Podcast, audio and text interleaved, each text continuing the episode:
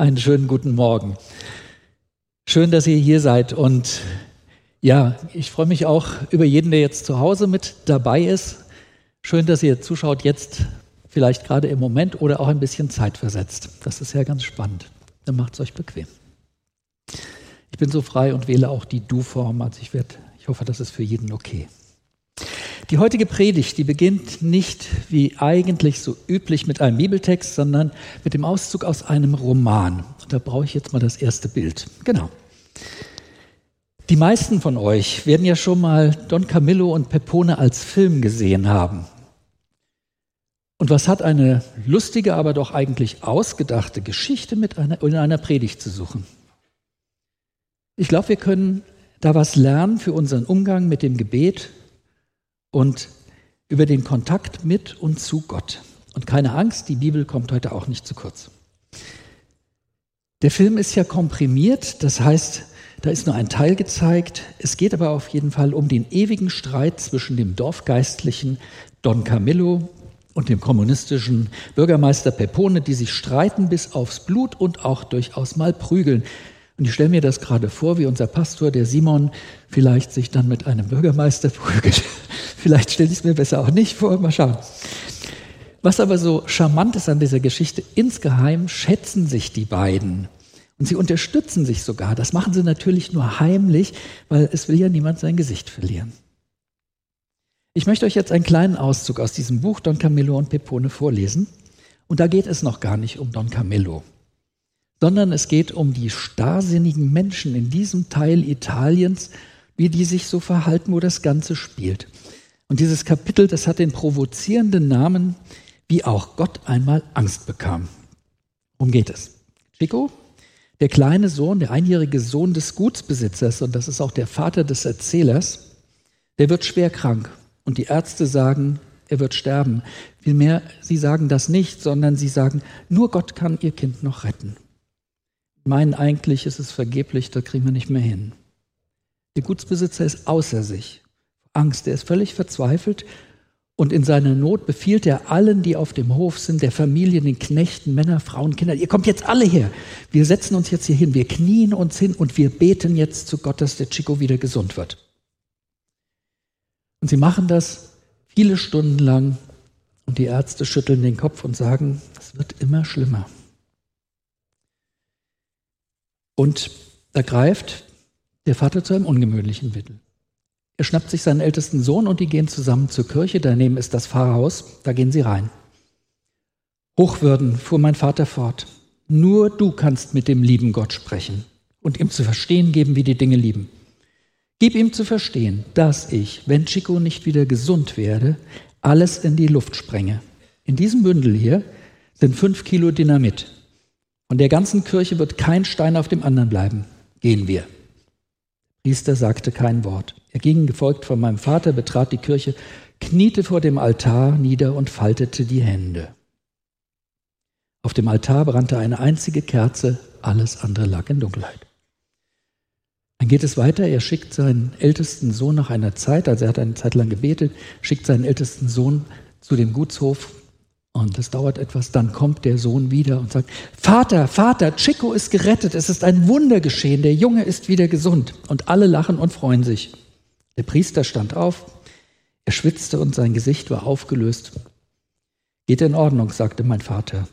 Während der Priester mit offenem Mund reinschaute, nahm mein Vater aus der Tasche einen Tausender und warf ihn in den Opferstock. Die mir erwiesenen Dienste bezahle ich auch, sagte mein Vater. Gute Nacht. Warum gefällt mir diese Geschichte? Vielleicht sagt dir, na, also das ist ja wirklich Gotteslästerung eigentlich. Das ist ja schon wirklich sehr unverschämt. Und wo kämen wir hin, wenn jeder, der ein persönliches Problem hat, sagt, Gott, wenn du mir jetzt meinen Wunsch nicht erfüllst, sprenge ich deine Kirche in die Luft. Das kann es ja nicht sein. Das Ganze ist natürlich völlig übertrieben, aber doch auch ein ganz interessantes Bild, denn da steckt eine tiefe Wahrheit drin, nämlich die, wenn ich mich von ganzem Herzen und intensiv um Gott bemühe, wenn ich versuche, mit ihm in Kontakt zu kommen, dann wird er antworten in irgendeiner Form. Leider heißt das nicht, dass er mir alle meine Wünsche erfüllt. oder alles Unheil von mir abhält. Das macht er leider nicht. Das wäre toll, aber er wird reagieren in irgendeiner Form. Ich selber habe das persönlich schon so oft erlebt, dass ich angefangen habe, ein kleines Buch darüber zu schreiben, weil es einfach so viele Geschichten passieren in meinem Umfeld oder was ich selber erlebt habe, wo ich einfach sage, das, da hat Gott geantwortet. Oftmals vielleicht anders, als wir denken, aber er antwortet. Nochmal zurück zu Don Camillo selbst. Etwas, was mich beeindruckt, und das ist ein Bild, was ich wirklich in meinem Glaubensleben oft hat, was mir gut gefällt, wenn Don Camillo sich ärgert über eine Gemeinheit, die Don die Pepone ausgeeckt hat, dann rennt er immer wutschnaubend zu Jesus ans Kreuz. Und da lädt er alles ab, erzählt sich alles von der Seele. Und das findet nicht sonntags in der Predigt statt, sondern das ist jeden Tag, immer wenn irgendwas passiert. Und Jesus beruhigt ihn jedes Mal. Er geht immer ruhiger raus. Und selbst wenn Don Camillo selbst eine Gemeinheit ausheckt und er genau weiß, dass Jesus das nicht billigen würde, und gerade dann, dann geht er zum Kreuz, um seine geplante Untat schon anzukündigen im Voraus und verteidigt sich und alles. Jesus hört sich das geduldig zu und sagt dann sinngemäß so, naja, du weißt ja, wie ich darüber denke. Das weißt du selbst. Wenn du dich im Recht fühlst und das trotzdem machst, dann musst du halt die Folgen tragen. Meistens heißt das, dass er Prügel bekommt. Vielleicht sagt ihr wieder nette Geschichte, aber warum sollte Gott denn überhaupt mit uns reden wollen? Gehen wir mal menschlich dran. Wie geht dir denn das selber? Ein bisschen Smalltalk. Ist ja ganz nett. Das macht Spaß, gehört auch dazu. Aber ist das dann so, dass dich das berührt? Was ist aber, wenn ein Freund anruft, wenn der sagt, hör mal, ich habe wirklich ein Problem, du, ich kann nicht mehr weiter. Können wir mal reden? Dann wirst du doch alles stehen und liegen lassen und wirst mit ihm ein Gespräch führen und da wirst du zuhören. Wenn wir biblisch dran gehen, Jesus hat doch die besten Beispiele gegeben. Welcher Vater unter euch wird seinem Sohn einen Stein geben, wenn der ihn um ein Brot bittet? Oder wenn er ihn um einen Fisch bittet, gibt er ihm statt des Fisches eine Schlange? Nein. Bittet, so wird euch gegeben, suchet, so werdet ihr finden, und klopfet an, so wird euch aufgetan. Das ist ein Versprechen. Denn wer da bittet, empfängt und wer da sucht, findet und wer da anklopft, denen wird aufgetan. Lukas 11. Übersetzt heißt das, Gott sagt, sprich mit mir. Wie weit darf ich denn dabei gehen? Gott loben, dazu werden wir oft aufgefordert, das machen wir auch. Wir machen das hier gerne im Lobpreis, im Gesang. Und mit Gott reden, das ist auch gut und wichtig. Und ihn um etwas bitten auch. Aber wie weit darf ich dabei gehen? Was darf ich Gott denn eigentlich zumuten? Den 23. Psalm, den kennt ihr alle, der Herr ist mein Hirte, mir wird nichts mangeln. Das ist wunderschön, das lieben wir total. Aber wie klingt denn das hier? Herr, du lässt mich deinen Zorn spüren. Ich flehe dich an. Strafe mich nicht länger. Hab doch Erbarmen mit mir, Herr. Ich kann nicht mehr. Gib mir wieder Kraft und neuen Mut. Ich bin völlig erschöpft. Ich weiß weder aus noch ein. Herr, wie lang willst du mir eigentlich noch zusehen? Wende dich mir wieder zu und hilf mir. Du bist doch ein barmherziger Gott. Sei mir gnädig und rette mich. Wenn ich tot bin, dann kann ich dir auch nicht mehr danken. Soll ich dich denn im Totenreich loben? Ein Lied Davids, das ist der sechste Psalm. Das klingt schon anders, nicht?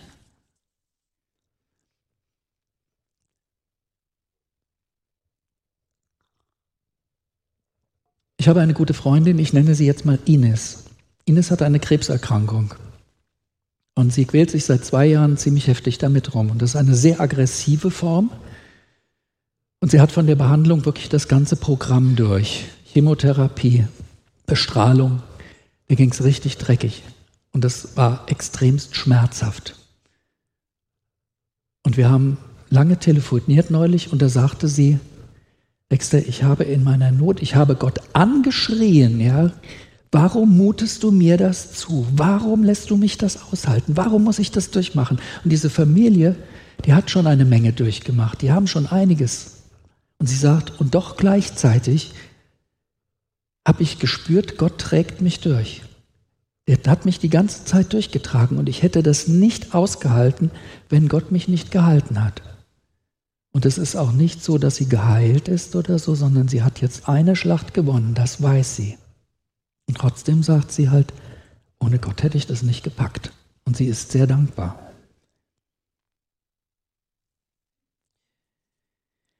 Jetzt stellt sich noch eine Frage. Wieso darf ich als kleiner Mensch denn überhaupt Gott anrufen? Wieso ist das Gott denn überhaupt wichtig, mit uns in Kontakt zu treten? Könnte man jetzt die ganze Geschichte von Jesus erzählen, aber ich will mal einen kleinen Gedanken rausgreifen. Das Vaterunser. Jesus hat uns das Vaterunser ge gegeben. Das beten wir. Wir dürfen Vater zu ihm sagen. Und Paulus, der nennt das ausdrücklich im Römerbrief, äh, Römer 8, Verse 15 bis 16. Denn ihr habt nicht einen Geist empfangen, der euch zu Sklaven macht, so dass ihr euch immer fürchten müsst, sondern ihr habt den Geist empfangen, der euch zu Söhnen, ich sage in Klammern, und zu Töchtern macht, den Geist, zu dem wir rufen, aber Vater. So bezeugt der Geist selbst unserem Geist, dass wir Kinder Gottes sind. Was heißt das denn? Das heißt, Gott ist der Vater und du bist sein geliebtes Kind. Jeder einzelne von euch, der hier sitzt, jeder, der hier zuschaut, Seit ich selbst Vater bin, kann ich nachvollziehen, was das heißt. Wenn du vielleicht Vater oder Mutter bist, wie ist denn das dann im Umgang mit den Kindern? Was kannst du ertragen und was kannst du nicht ertragen? Vielleicht schon mal Kinder in der Pubertät erlebt? Ich wollte eigentlich was erzählen, was meine Tochter mir an den Kopf geschmissen hat. Und Simon hatte meine Predigt vorher schon mal durchgelesen und hat gesagt, du frag erst mal deine Tochter, ob der das recht ist. Und meiner Tochter war es nicht recht. Und das war was ganz harmloses eigentlich gewesen. Und da wird noch vieles folgen und es werden auch schlimmere Worte fallen. Und das ist dann auch nicht lustig im Moment und es tut weh. Ja? Reibereien sind nie wirklich schön. Aber viel schlimmer wäre es doch, wenn ich ihr egal wäre, wenn ich ihr gleichgültig wäre. Zack, was ist selber? Stell dir vor, wenn ein, ein, auch wenn du vielleicht keine Kinder hast, aber Menschen, die du liebst, hast du bestimmt. Was wäre dir lieber, wenn ein Mensch, den du so liebst, sich einfach nicht mehr meldet, völlig abwesend ist, nie zuhört, kein Gespräch zulässt? Oder wenn er sagen würde, hör zu, ich möchte jetzt mit dir reden und wenn du mir nicht zuhörst, dann ich dein, gehe ich in dein Arbeitszimmer und dann nehme ich deinen verdammten PC und schmeiß den aus dem Fenster. Mir wäre letzteres, glaube ich, lieber. Wie gehen wir mit Gott um? Vielleicht versteht ihr jetzt das kleine Anspiel, was wir hier hatten. Sind wir nicht mitunter ganz genauso? Gott will uns was sagen und wir daddeln auf dem Handy rum. Sagt, hey, mein Sohn ist für dich gestorben. Hast du das gehört? Ja, ja, Gott ist gut. Du, sag mal, kannst du später nochmal damit kommen? Also ich bin jetzt gerade beschäftigt. Ich sagte, die Bibel kommt heute nicht zu kurz. Dann lasst uns doch da mal dran gehen, mal reinschauen. Die Psalmen hatte ich schon erwähnt. Das ist ein Psalm. Es gibt so viele Psalmen, wo wirklich heftig geklagt wird. Wir hatten ähm, zu Jakob eine ganze Bibelreihe gehabt hier. Und für mich ist immer wieder die faszinierendste Geschichte, wo Jakob mit Gott kämpft und Gott lässt das zu. Das ist gigantisch. Ich habe euch jetzt eine Stelle mitgebracht. Da geht es um Abraham. Hast du ihn schon erwähnt vorhin? Und zwar Abraham verhandelt mit Gott um Sodom und Gomorra. Die Vorgeschichte ist die, Sodom und Gomorra sind Städte, die Leute, die da leben, die sind wirklich heftig. Sie sind wirklich eklig und gemein. Und da geht es nicht um die süße Sünde am Abend oder so, sondern richtig um heftige Sachen. Also da wird eine, eine Geschichte bezählt, das ist im Prinzip, das würde auf eine, eine Massenvergewaltigung hinlaufen. So sind die drauf da, richtig eklig. Und Gott hat beschlossen, jetzt ist Schluss. Die Städte mache ich platt einfach. Und bevor er das macht, geht er aber noch und spricht mit Abraham. Da kommt er in menschlicher Erscheinung. Und dann kommt jetzt eben dieser Teil, das steht in 1. Mose 18, Vers 22. Die zwei anderen Männer gingen weiter in Richtung Sodom, nur der Herr blieb noch mit Abraham zurück. Abraham trat näher heran und fragte, Willst du wirklich Unschuldige und Schuldige zusammen vernichten? Vielleicht findest du ja 50 Leute in der Stadt, die nichts Böses getan haben und die dir dienen. Willst du die Stadt nicht um ihretwillen verschonen? Es wäre Unrecht von dir, Sodom ganz zu vernichten, denn da tötest du ohne Unterschied die Schuldlosen und den Schuldigen und du behandelst beide gleich. Das wäre nicht recht. Du bist der Richter der ganzen Welt und willst gegen die Gerechtigkeit verstoßen. Da erwiderte der Herr, wenn ich in Sodom 50 Unschuldige finde, werde ich um ihretwillen den ganzen Ort verschonen. Abraham ließ nicht locker. Ich habe es nun einmal gewagt, mit dir zu sprechen, Herr, obwohl ich ja nur ein vergänglicher Mensch bin. Angenommen, es gibt bloß 45 Menschen, die kein Unrecht getan haben. Willst du wegen der fehlenden fünf die ganze Stadt zerstören? Nein, sagte der Herr, wenn ich 45 finde, verschone ich die Stadt. Abraham tastete sich weiter vor. Wenn es nur 40 sind? Der Herr versprach, auch dann vernichte ich die Stadt nicht. Oh, bitte werde nicht zornig, wenn ich weiterrede, bat Abraham. Vielleicht gibt es nur 30 dort? Selbst dann werde ich es nicht tun. Abraham setzte zum fünften Male an. Ich habe es nun einmal gewagt, Herr, mit dir zu reden. Angenommen, es sind nur 20. Und der Herr sprach, dann werde ich auch die Stadt verschonen, trotzdem. Mein Herr, sagte Abraham, jetzt wird bitte nicht zornig, wenn ich zum Schluss noch einmal spreche. Was wirst du tun, wenn dort nur zehn unschuldige Menschen sind? Wieder antwortete der Herr, die zehn werden verschont bleiben und ebenso die ganze Stadt. Nachdem er dies gesagt hatte, ging er weiter und Abraham kehrte in sein Zelt zurück. Ist das nicht genial, wie Abraham da mit Gott verhandelt? Ist doch klasse und Gott lässt das zu. Ja, es ist schon, es ist schon richtig frech eigentlich, ja. Mir überlegt, ich werde mir das für Verhandlungen demnächst mit Lieferanten oder so auch mal so vornehmen, wie Abraham das macht. Er kann das richtig gut. Das sind natürlich alles auslegungswürdige Stellen, gar keine Frage. Aber mir geht es jetzt darum, Gott ist doch eigentlich oder ist eindeutig der Stärkere. Der könnte uns wegpusten, wenn wir frech werden. Aber nein, er will sichtlich die Auseinandersetzung. Rede mit mir immer wieder. Und da steht nirgendwo, leiert täglich mal ein Sprüchlein auf, das wird schon reichen für mich. Bittet, so wird euch gegeben. Suchet, so werdet ihr finden. Klopfet an, so wird euch aufgetan. Ist doch eigentlich ganz einfach. Machen wir das? Ich möchte euch jetzt noch eine Geschichte erzählen, die mir selber so, die ich selber so erlebt habe und die mich doch sehr beeindruckt hat. Ich bin vor 20 Jahren Christ geworden und ich habe, wir mal, dieser Vorgang war wirklich, dass ich so vor Jesus wirklich alles abgelegt habe, was mir auf den Schultern brannte und das war bei mir richtig viel. Ich habe das angenommen und ich war in der Gemeinde und ich habe alles aufgenommen. Ich hatte trotz alledem über eine lange Zeit ein Problem, diese Figur Jesus irgendwie zu greifen, irgendwie den zu spüren, also oder mich an ihn zu wenden. Ich hatte ein Problem damit, ja. In dieser Zeit spielte das, was mir passiert ist. Da stand eine Sozialversicherungsprüfung an für unseren Betrieb. Ich arbeite in einem gemeinnützigen Verein, da bin ich für die Zahlen zuständig. Man muss wissen, Sozialversicherungsprüfer, Steuerprüfer sind die natürlichen Feinde. Und das nicht, weil wir irgendwas berumsen wollen, sondern eigentlich genau umgekehrt, weil ich versuche eigentlich, es immer richtig zu machen. Und wenn dann so ein Prüfer kommt und sagt, ja, das ist ja eigentlich ganz gut, wie Sie das gemacht haben, sagen Sie mal, aber von dem neuen Gesetz aus der EU, da haben Sie wohl noch nie was gehört. Ne? Nee, ja, das hätten Sie mal beachten sollen. Das muss jetzt nochmal nachberechnet werden und dann kommen natürlich noch die Säumniszuschläge da drauf. Das sind dann so Momente, so Sachen in der Art sind mir schon passiert, sind so Momente, wo ich dann ganz unchristliche Gedanken habe. Stand diese Prüfung an und ich war schon zwei Wochen vorher durch den Wind. Ich neige dazu, mich in Sachen, die ich als ungerecht ansehe oder die so werden könnten, mich vorher schon sehr reinzusteigern. Meine Frau kennt das. Und dann habe ich das totale Kopfkino. Also ich hatte das Kriegsbeil ausgepackt und ich war eigentlich schon außer mir irgendwie und, und habe mich schon mit dem Prüfer gekloppt in Gedanken. Und ich merkte in diesen zwei Wochen, das wurde einfach nicht besser. Ich kam einfach nicht runter. Und dann war der Morgen von dieser Prüfung und ich habe gemerkt, wenn ich jetzt so in die Prüfung reingehe oder was, ich werde ganz schnell unsachlich, wenn da irgendwas kommt. Das kann ich so nicht machen. Und ich sehe das noch heute vor mir. Ich setze mich auf das Sofa bei uns zu Hause, setze mich hin und ich bete zu Jesus. Jesus, ich habe bisher einfach nicht wirklich den richtigen Zugang zu dir gefunden. Mir fällt das schwer.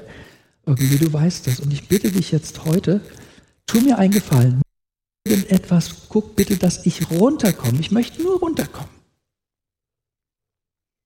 Der Himmel rief, riss auf, die Engel kamen herunter. Nee, Quatsch, kam natürlich nicht.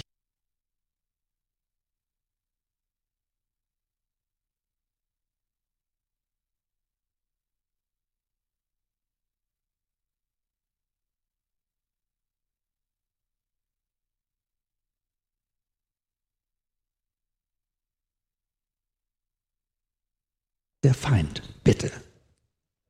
Es war 9 Uhr, die Tür geht auf, der Prüfer kommt herein. Dann ist das so ein Typ, gefüllte 2,5 Meter. Fünf. Echt so ein Hühne, ja, und wo ich schon, na, ich denke, Jesus, danke, toll, echt klasse, ja.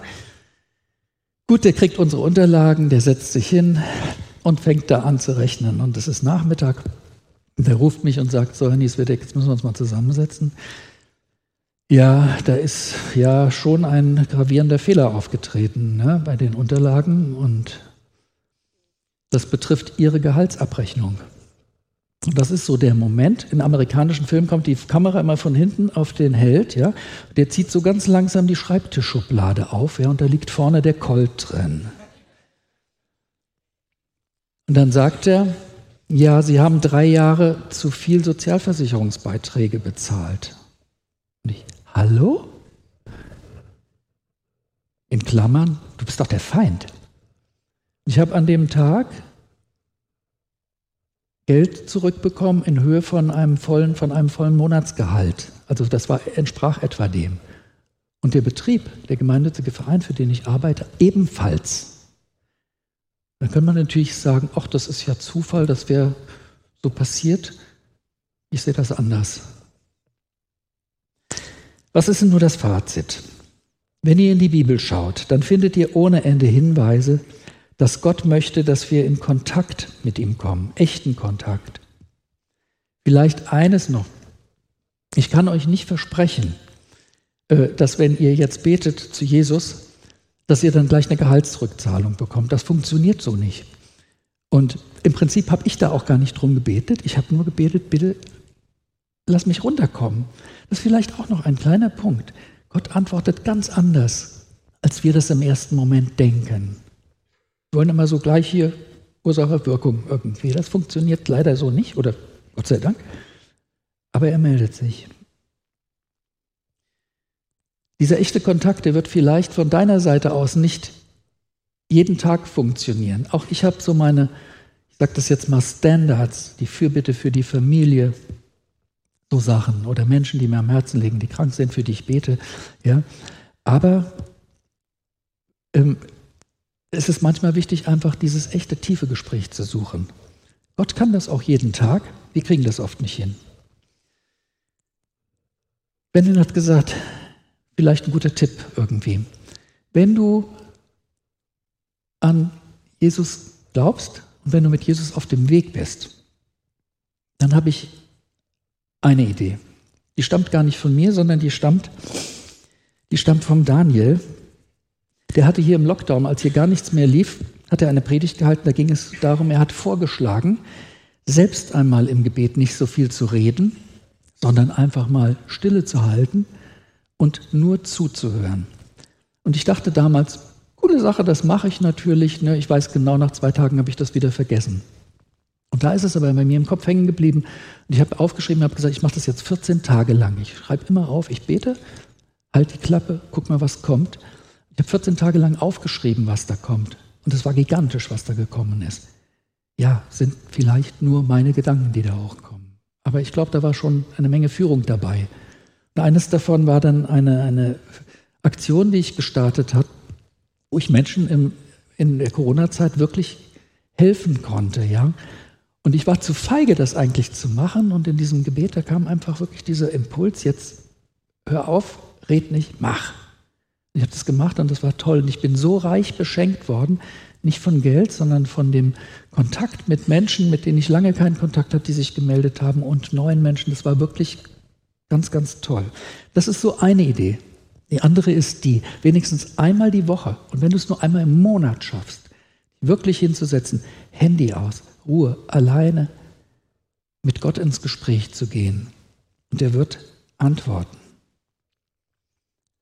Ich habe sehr viele Freunde, Bekannte, Arbeitskollegen, die wissen, dass ich Christ bin. Und glücklicherweise können wir da auch drüber reden, ohne dass die denken, ich will sie gleich missionieren. Aber die sagen mir oft im Gespräch, ach ja, das ist schön, dass du deinen Glauben hast und das mag dir alles gut tun, du, aber mich, mich geht das, ich, ich komme da nicht dran.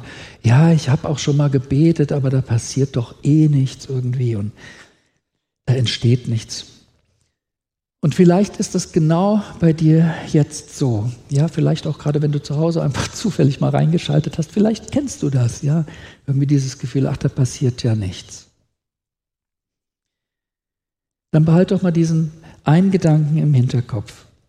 Gott möchte Begegnung mit jedem einzelnen Menschen, mit jedem, der hier sitzt, mit jedem, der zu Hause ist und mit jedem anderen auch. Er möchte diese Begegnung mit jedem Menschen. Und unser Leben, das geht ja immer auf und ab. Und wenn du das nächste Mal Angst hast oder dich alleine fühlst, wenn Wut ist dir in dir ist, Trauer oder wenn du einfach nur leer bist, dann versuch das doch einfach mal und setz dich hin und bete, sag, hey Gott, hey Jesus, wenn du da bist, dann bitte zeig dich, gib mir irgendein Zeichen, mach was, sprich mit mir. Und selbst wenn du vorher niemals mit Gott geredet hast, ich bin sicher, er wird sich zeigen. Und hab auch ein bisschen Geduld. Vielleicht, es geht nicht gleich der Himmel auf und die Englein kommen. Aber es wird was passieren, ganz bestimmt. Und dann bleib dran. Ich habe mit Don Camillo die Predigt begonnen und ich möchte sie auch mit ihm beenden. Jetzt bitte ich nochmal das zweite Bild. Nehmt doch dieses Bild mit. Ich finde das so schön. Don Camillo nach einem Streit, nach dem guten Ausgang eines Abenteuers oder auch nach einer Niederlage, immer geht er zu Jesus und legt alles vor ihm hin. Das ist mein Tipp für euch. Versucht das. Versucht das. Ich möchte kurz noch beten. Ja, Herr, danke, danke einfach dafür, dass wir zu dir kommen können, dass du das zulässt, dass wir mit dir sprechen können, dass du zuhörst, dass du auch heute immer noch reagierst in irgendeiner Form. Danke, dass das geht. Und ich bitte dich für alle ganz besonders, die vielleicht nicht mit dir, mit Jesus Gott auf dem Weg sind, Bitte rühr sie an und lass sie das doch einfach versuchen. Und ich weiß genau, dass du antworten wirst und ich danke dir schon jetzt dafür. Amen.